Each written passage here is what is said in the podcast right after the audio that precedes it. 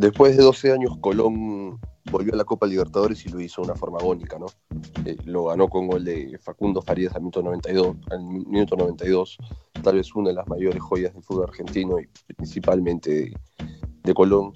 Eh, los dirigidos por Julio César Falcioni hicieron un gran encuentro en todas las líneas, sobre todo Bernardi manejando los hilos del partido, Pulgar Rodríguez muy activo y enlazando muy bien el juego. Para mí fue el capo con 16 Lucas Beltrán, ex River Plate con, con gratos movimientos y Pablo Cepelini metió un gol de otro partido, ¿no? en un contexto que no era favorable para Peñarol, que le costaba agarrar la dinámica que proponía el cuadro sabalero. Metió un gol para poner el pate parcial, pero no, no le pudo alcanzar para sostener o sacar un punto en el cementerio de los elefantes.